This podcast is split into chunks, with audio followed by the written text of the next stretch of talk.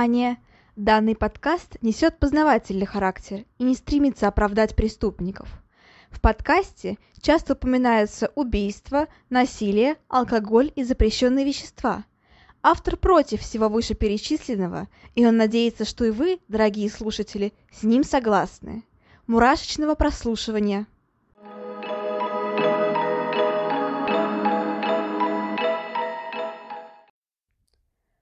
Всем привет! С вами снова Ульяна, и вы слушаете новый выпуск подкаста «Обратная сторона жизни».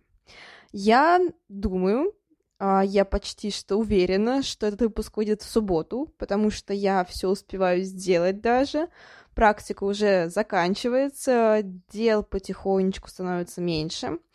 Впереди, правда, еще экзамены, но это уже так, это уже там будут выходные перед ними, поэтому все нормально, все хорошо, я все успеваю наконец-таки. Поэтому, думаю, сейчас расписание снова станет нормальным, а, снова выпуски будут выходить по субботам, а не по воскресеньям, ну и, в принципе, все хорошо.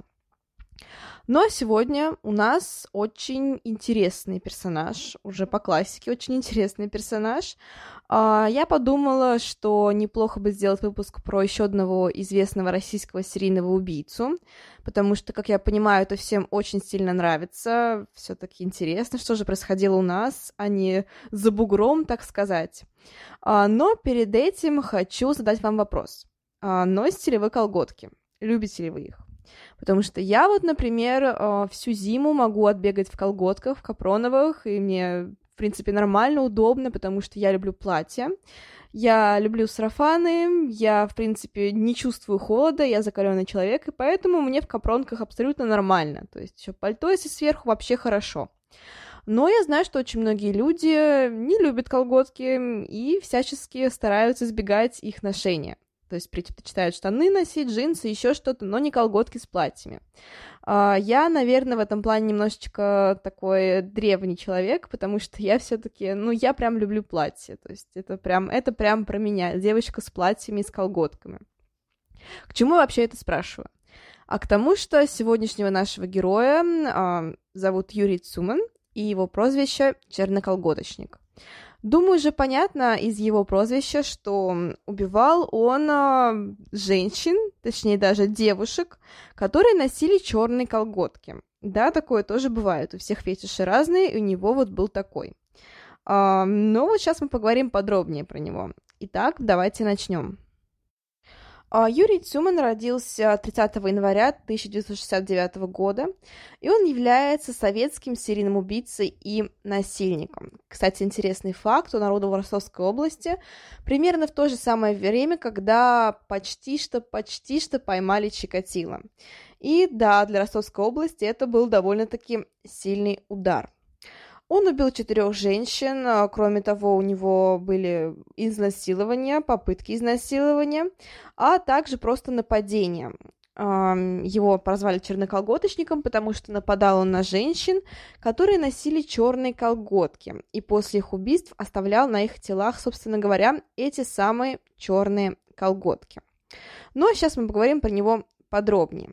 Как я уже сказала, он родился в 1969 году 30 января. А, надо сказать, что детство у него было особо несчастливым, да и, в принципе, уже само рождение тоже, не сказать, что было таким плавным. Роды матери были преждевременными, у него была гематома при рождении. А, кроме того, правда, семья была не самой благополучной, у него был старший брат, и родители мальчиков эм, очень много выпивали, часто избивали детей, Помимо этого, они даже угрожали убить их. А, но, слава богу, все-таки Цюман был не таким безнадежным именно в детстве. А, очень странно, но он любил животных, потому что очень часто такое случается, что, что серийные убийцы будущие терпеть не могут животных и всячески, ну, так скажем, мучают их. Но нет, а, Сюман очень сильно любил животных, у него было много кошек, собак, но родители здесь подпортили ему жизнь в качестве наказания. Они убивали или выкидывали животных а, Юрия. Конечно, это сильно травмировало ребенка, особенно он реально очень сильно любил э, братьев наших меньших, и поэтому для него это было каждый раз как удар. Э, Особо у него друзей не было, потому что он был из неблагополучной семьи, и все про это знали, ровесники его, поэтому особо с ним не общались. То есть там из плохой семьи мальчик, из алкоголической семьи, и друзей у него особо не было. Все свободное время мальчик проводил либо с животными, либо на улице у подъезда, и часто общался с э, молодыми матерьми и бабушками, старушками, сидевшими на лавочке у подъезда. И очень часто он следил за детьми этих самых матерей, когда им нужно было куда-то уйти, там, в магазин, еще куда-то, и часто проводил время на детской площадке, следя, собственно говоря, за этими детьми. А, далее он вступает в не очень хорошую компанию, в которой приводит его старший брат. Именно в этой компании он пробует алкоголь и, кроме того, начинает эм, красть и попадает первый, э, первый раз в милицию. Учился он не очень, а после этой кампании стал учиться еще хуже. У него были четверки, тройки, двойки, пятерок почти что не было. Курить тоже начал очень довольно рано. Но, как ни странно, наркотики он не употреблял. Uh, что еще стоит отметить? Uh, очень часто у серийных убийц в детстве или в подростковом возрасте бывают черепно-мозговые травмы. Как я уже упоминала, у Тюмана была родовая травма, гематома, но помимо этой травмы он получил травму в подростковом возрасте черепно-мозговую а, с потерей сознания, и очень долго он мучился головными болями сильными. И, возможно, возможно, это тоже как-то повлияло, потому что все-таки, все-таки сейчас говорят, что связь есть между черепно-мозговыми травмами и, собственно говоря, а, агрессивным поведением, то есть психозами, шизофрениями, ну и, в принципе, психопатией. Насколько это точно, опять же, все еще неизвестно, но связь, однако, прослеживается. Я об этом говорила уже не раз, когда вот каждый раз, когда, собственно говоря, встречается убийца, у которого в детстве были черепно-мозговые травмы, я об этом упоминаю. Поэтому, наверное, да, наверное, уже все запомнили, но я еще раз про это скажу.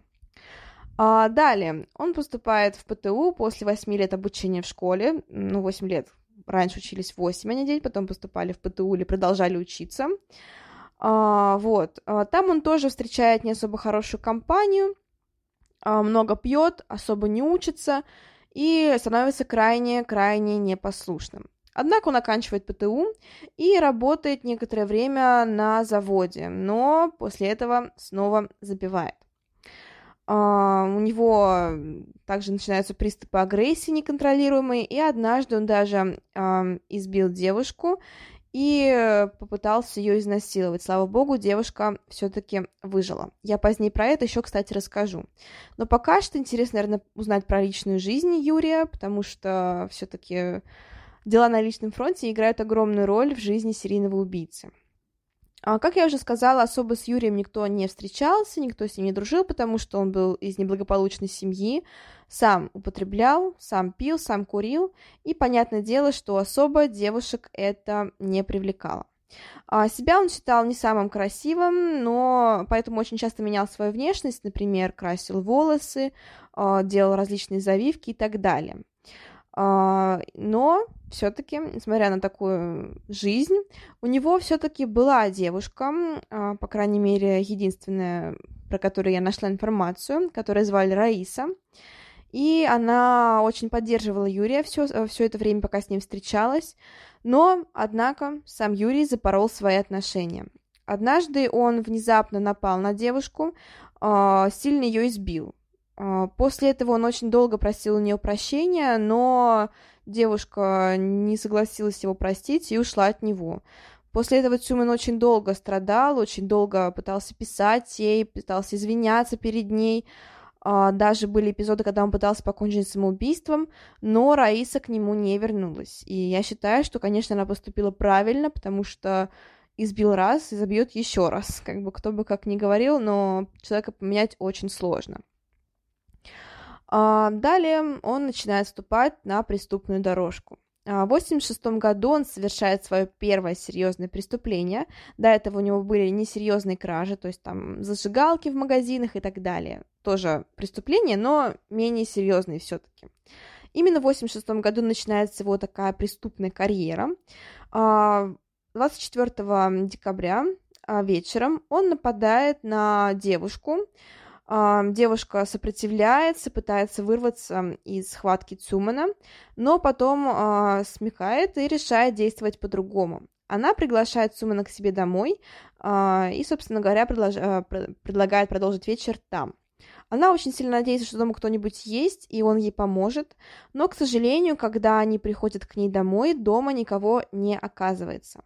Цуман избивает девушку, насилует и всячески мучает ее, но оставляет живых. И когда он уходит, он поджигает квартиру и грабит ее. К счастью, девушка остается жива. Далее Тюмин уходит в армию на два года, возвращается и в 89 году совершает еще одно нападение на девушку. Он пытается ее изнасиловать, но, к счастью, опять-таки, ей удается выжить и избежать. А далее Тюмен не мелочится и совершает свое первое убийство. Оно происходит 13 мая 1990 года. Он встречает 17-летнюю э, девушку, которая учится в техникуме. Ее зовут Анна Линербергер. Э, он нападает на нее, насилует и убивает. Э, помимо этого, он, э, так скажем, создает свою такую фишечку. Он снимает с нее колготки – и оставляет на ее теле. А, то есть он их снимает, а, колготки, снимает нижнее белье, после этого надевает колготки и оставляет на, на теле, собственно говоря. А, когда находит ее, собственно говоря, милиция, они сначала не придают внимания тому факту, что он оставил колготки. То есть вроде бы, ну, оставил и оставил, хорошо. Ну, не хорошо, но в плане того, что ничего необычного. А, но позднее именно по черным колготкам и будут опознавать Цумана, точнее его почерк. А, вот так вот. Надо сказать также, что Цуман был довольно-таки, так скажем, а, не планирующим маньяком, вот так вот, неорганизованным маньяком. Он оставлял очень много улик, все его, а, все его убийства были совершены достаточно спонтанно, он их особо не планировал, и поэтому очень нечательно, так скажем, заметал следы. Но, однако, однако, а, его вот эти вот манипуляции с колготками требовали довольно долгого времени, и удивительно, что в это время его никто не заметил. 27 а, мая 90 -го года Цуман совершает второе убийство. А, девушка, опять же, 16 лет, несовершеннолетняя, ее зовут Ирина Кислякова. Она возвращалась домой со свидания со своим человеком молодым, которого тоже по совпадению зовут Юрий. А, то провожает ее до остановки, а после уходит. Они расстаются. Ирина сама просит не провожать ее до дома, поэтому молодой человек уходит. А, преступник встречает девушку, нападает на нее, а, душит. И, собственно говоря, да, она умирает. Он оставляет на ее теле разорванные черные колготки и оставляет ее труп лежать. Стоит также сказать, что э, интересный, так скажем, факт, не знаю, насколько он правдив, не знаю, насколько, в принципе, можно в это верить, в такое вот материнское чутье. Наверное, все-таки можно, потому что очень много уж фактов это подтверждают, но все-таки. А, интересный, так скажем, ну не то что полулегенда, а такой интересный факт, что в этот день а, мать а, Ирины, мать девушки, которую зовут Тамара Кислякова, она чувствовала, что ее дочь умрет. Она еще до этого предупреждала ее и волновалась за нее, предупреждала ее не носить черные колготки, просила ее быть осторожной, быть внимательной и так далее. Но, к сожалению, дочка не прислушалась. В тот вечер она почувствовала очень сильную тревогу и внутренне уже понимала, что с ее ребенком что-то случилось. Она тут же обратилась в милицию еще до того, как, э, ну, собственно говоря, узнала о ее пропаже обратилась в милицию, но в милиции сказали, что приходите не сейчас, не сегодня, что с девушкой все хорошо, она просто на свидание со своим парнем и скоро вернется домой. И что заявление можно подать только через три дня. Тамара не успокоилась, она стала искать дочь. Когда Таня вернулась домой, она вышла на поиск со своим сыном и мужем, а, но, к сожалению, ничего не нашла. И на четвертый день подключается полиция уже, точнее, милиция на тот момент. Уже с милицией они достаточно быстро находят труп девушки. Uh, на нем труп был достаточно сильно изуродован, было много порезов, синяков, и он был найден в недостроенной бане. Uh, на самом деле довольно странное место, довольно труднодоступное место. И очень много вызвало вопросов это место, потому что в него было трудно попасть. То есть как? Как он мог туда попасть? А было предположение, что убийство совершено а, кем-то из рабочих, но нет, не было совершено кем-то из рабочих. Также были проверены, а, собственно говоря, близкие девушки. А, тот же самый парень Юрий, который провожал девушку в тот день, Юрий очень сильно испугался этого, и он был готов уже взять на себя вину, но потом было доказано, что они расстались на остановке, и он больше к ней не подходил. Поэтому, к счастью, к счастью, его оправдали. А после этого становится понятно, что в городе появляется серийный убийца, и что он орудует как ну, по такой, по такой схеме, то есть черные колготки, изнасилование, убийство. Поэтому все девушки были предупреждены, чтобы они не носили черные колготки. Однако, к сожалению, очень многие не слушались, и поэтому произошло третье убийство. Оно было совершено 15 сентября 90 года. Не устану повторять, что 15 сентября это мой день рождения. Не знаю, зачем вам эта информация, но вот так вот. 15 сентября это мой день рождения. Собственно говоря, 15 сентября 90 -го года Тюман совершает свое третье убийство. На этот раз жертва не девочка-подросток, уже вполне себе взрослая девушка, 20-летняя Ольга Кудимова. А, все та же самая схема. А, вечер, он встречает ее, нападает, душит, убивает. И колготки. Uh, да, эти колготки. Я не знаю, на самом деле, я не нашла прям определенной информации, почему именно колготки. Все говорят по-разному. То есть вот почему его фетишем стали колготки. Но, скорее всего, просто переклинило. Вот правда, такое бывает, что вот, ну, что-то нравится человеку, что-то его возбуждает. Вот у него это были черные колготки. 2 июня 91 года совершает свое последнее убийство. И на этот раз, на этот раз все-таки снова подросток. Ольга Новикова. Ей было всего лишь 17 лет.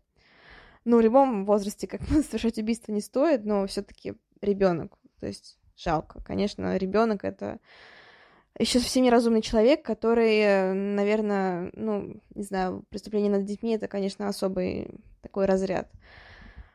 А, собственно говоря, все та же самая схема. А, совершает убийство, насилие, удушение, колготки и так далее. А, но на этот раз Юрий совершает ошибку.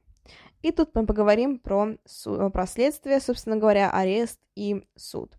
Как я уже говорила о том, что в городе появляется, появился новый серийный убийца, ну, стало известно уже после второго убийства, потому что почерк, потому что колготки, потому что другие так не делали. А, собственно говоря, а, собственно, после убийства Кисляковой стало понятно, что в городе действует новый серийный убийца, и что его фетиш — это черные колготки. А, кстати говоря, а, к делу был привлечен Виктор Бураков. А, он также был причастен к поимке другого серийного убийства, действующего в Ростовской области, того самого Андрея Чикатила. Кстати, кстати, а, немного отвлекусь. А, я подумываю, наверное, сделать выпуск про Чикатило на следующей неделе, потому что, ну, уже пора, ну, уже прям совсем просится Чикатило в подкаст. И, да, информации будет, наверное, очень много, а, прям крайне много, тем более Чикатило, тот самый серийный который, ну, так скажем, прославился, блин, прославился плохое слово для серийных убийц, ну, стал известен на весь мир.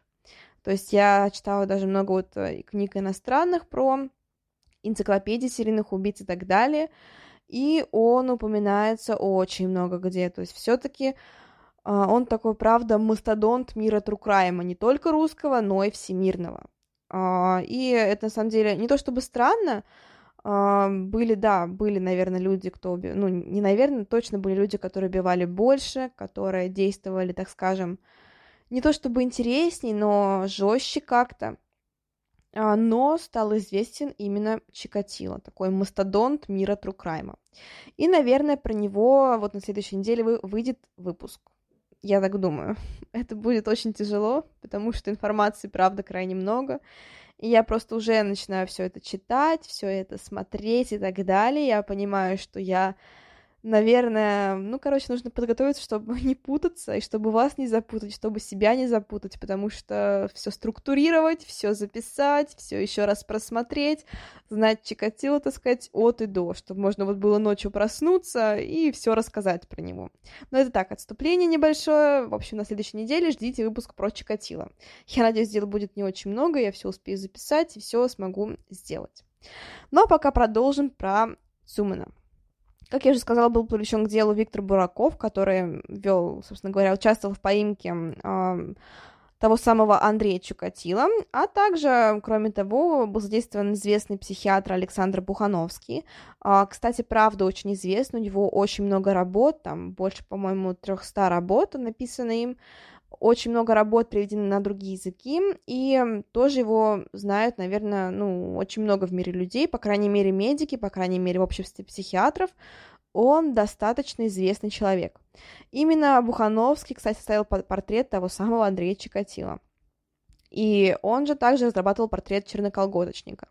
Понятное дело, что новый серийный убийца — в то время еще как вот только-только вот Чикатило, и, ну, там, получается, 90-й год э, поймали Чикатило, по-моему, как раз-таки Тюма народовала в это же самое время. Понятное дело, что народ и так запуганный, и так э, весь э, на ушах стоящий Ростовской области очень сильно испугался появления нового серийного убийцы, и все думали о том, не станет ли это новой серией Чикатиловской то есть сколько убил Чикатил, не станет ли это новым поворотом.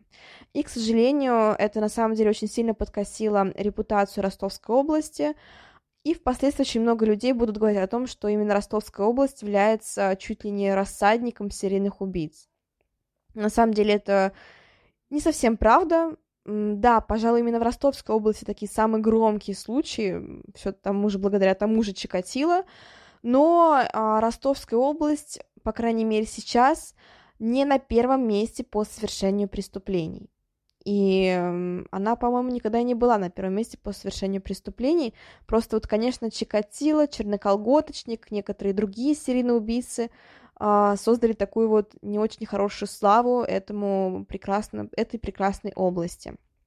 Но вот так вот получилось. Итак, было предложено пользоваться теми же методами при поимке э, Цумана, как и при поимке Чикатила. Но, однако, это особо не помогло. Э, то есть, во-первых, что было сделано? Э, это поимка на живца, э, были подосланы девушки, девушки-милиционеры, которые, собственно говоря, одевались в черные колготки и бродили по городу вечером. Ничего это не привлекло Тюмана, то есть никак. Он не, на это не поймался, и поэтому это было, так скажем, немножко бесполезно. Uh, кроме того, везде по городу были различные патрули, ездили. Uh, всех тех, кто как вызывал какие-то подозрения, всех э, маргинальных личностей проверяли. У всех брали отпечатки пальцев, группу крови и так далее и заносили в базу данных. Опять же, это тоже особо не помогло. А, кроме того, было проведено очень много исследований психиатрических, а, были опрошены женщины, как они надевают колготки, почему они их выбирают и так далее. И, собственно говоря, полностью был воссоздан почерк серийного убийцы. Проделана была колоссальная работа, но опять помог только случай. То есть, как бы милиция не старалась, как бы они не расследовали это преступление, как бы они э, не пытались поймать убийцу на живца, помог только несчастный случай, ну, несчастный для Цумана, для Цумана. А, как я уже говорила, Цуман не отличался такой организованностью, он был крайне неорганизованным преступником, оставлял много улик и особо не заметал следы. Хотя само убийство длилось довольно долго, точнее, сам процесс, так скажем. То есть нужно было раздеть, нужно было колготки снять и так далее, потом снова надеть, разорвать ластовицу и так далее. А, Юрий Цуман был пойман 26 а, ноября 1992 года, когда пытался совершить новое очередное преступление.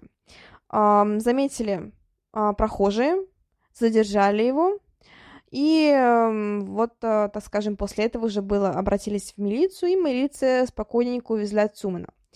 Особо в его невиновности, ну, собственно говоря, в его виновности никто не сомневался, потому что было крайне много улик, опять же, там волосы были, группа крови, отпечатки пальцев и так далее, и так далее, и так далее, и поэтому, понятное дело, Цумана быстро раскрыли.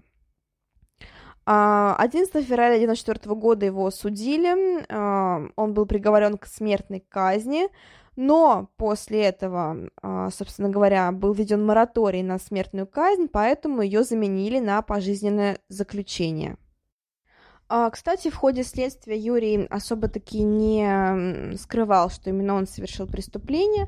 Он подробно рассказывал о каждом убийстве, но позднее он поменял показания и стал отрицать э, причастность к этим убийствам вот так вот, скажем, он очень часто менял, на самом деле, показания, то есть в первом моменте он пытался признать себя виновным и действительно раскаивался, но позднее стал испытывать к себе жалость и пытался как-то оправдаться.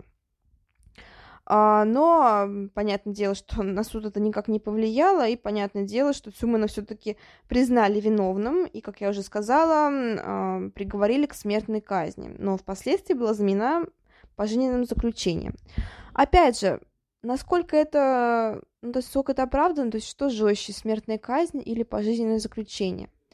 Ну, поскольку он был заключен в Черном дельфине, это очень, кстати, известная колония, э, в ней сидят достаточно много серийных убийц и таких масштабных преступников, и я на самом деле не думаю, что ему там сладко живется, потому что все-таки, все-таки это ну, ну, не самое, так скажем, приятное место. То есть, если бы он умер, он бы отмучился. То есть, ну, его убили и все. А тут, понятное дело, что он э, мучится и будет еще мучиться довольно долгое время. А, кстати, Цуман писал а, с просьбой э, о том, чтобы ему заменили пожизненное заключение на смертную казнь. Но поскольку мораторий все еще введен, пока что никто его не отменял, а смертная казнь все еще ему недоступна, и поэтому он до сих пор отбывает заключение а, в колонии Черный дельфин. А, вот так вот. Ну, кстати, там тоже высшая инстанция, она пыталась как-то оправдаться, почему они его все-таки не казнили, но вот так вот. Цуман, кстати, говорил про то, что якобы пожизненное заключение это типа ухудшение его положения, то, что он себя чувствует в тюрьме, в колонии крайне-крайне плохо. Ну, хорошо, на самом деле, потому что для таких, э, наверное, мудаков, э, кроме как, э, не знаю, таких вот мучений желать ничего нельзя. Хотя, конечно, это плохо и тому подобное, но все таки все мы прекрасно все понимаем. А, кстати, про Сюмана снято очень много различных фильмов, так скажем, документалок. Есть самая прекрасная программа на, след... на свете следствия вели. А, так и называется выпуск, насколько я помню, «Черноколготочник», то есть это прям прозвище Сюмана, поэтому найдется довольно-таки легко.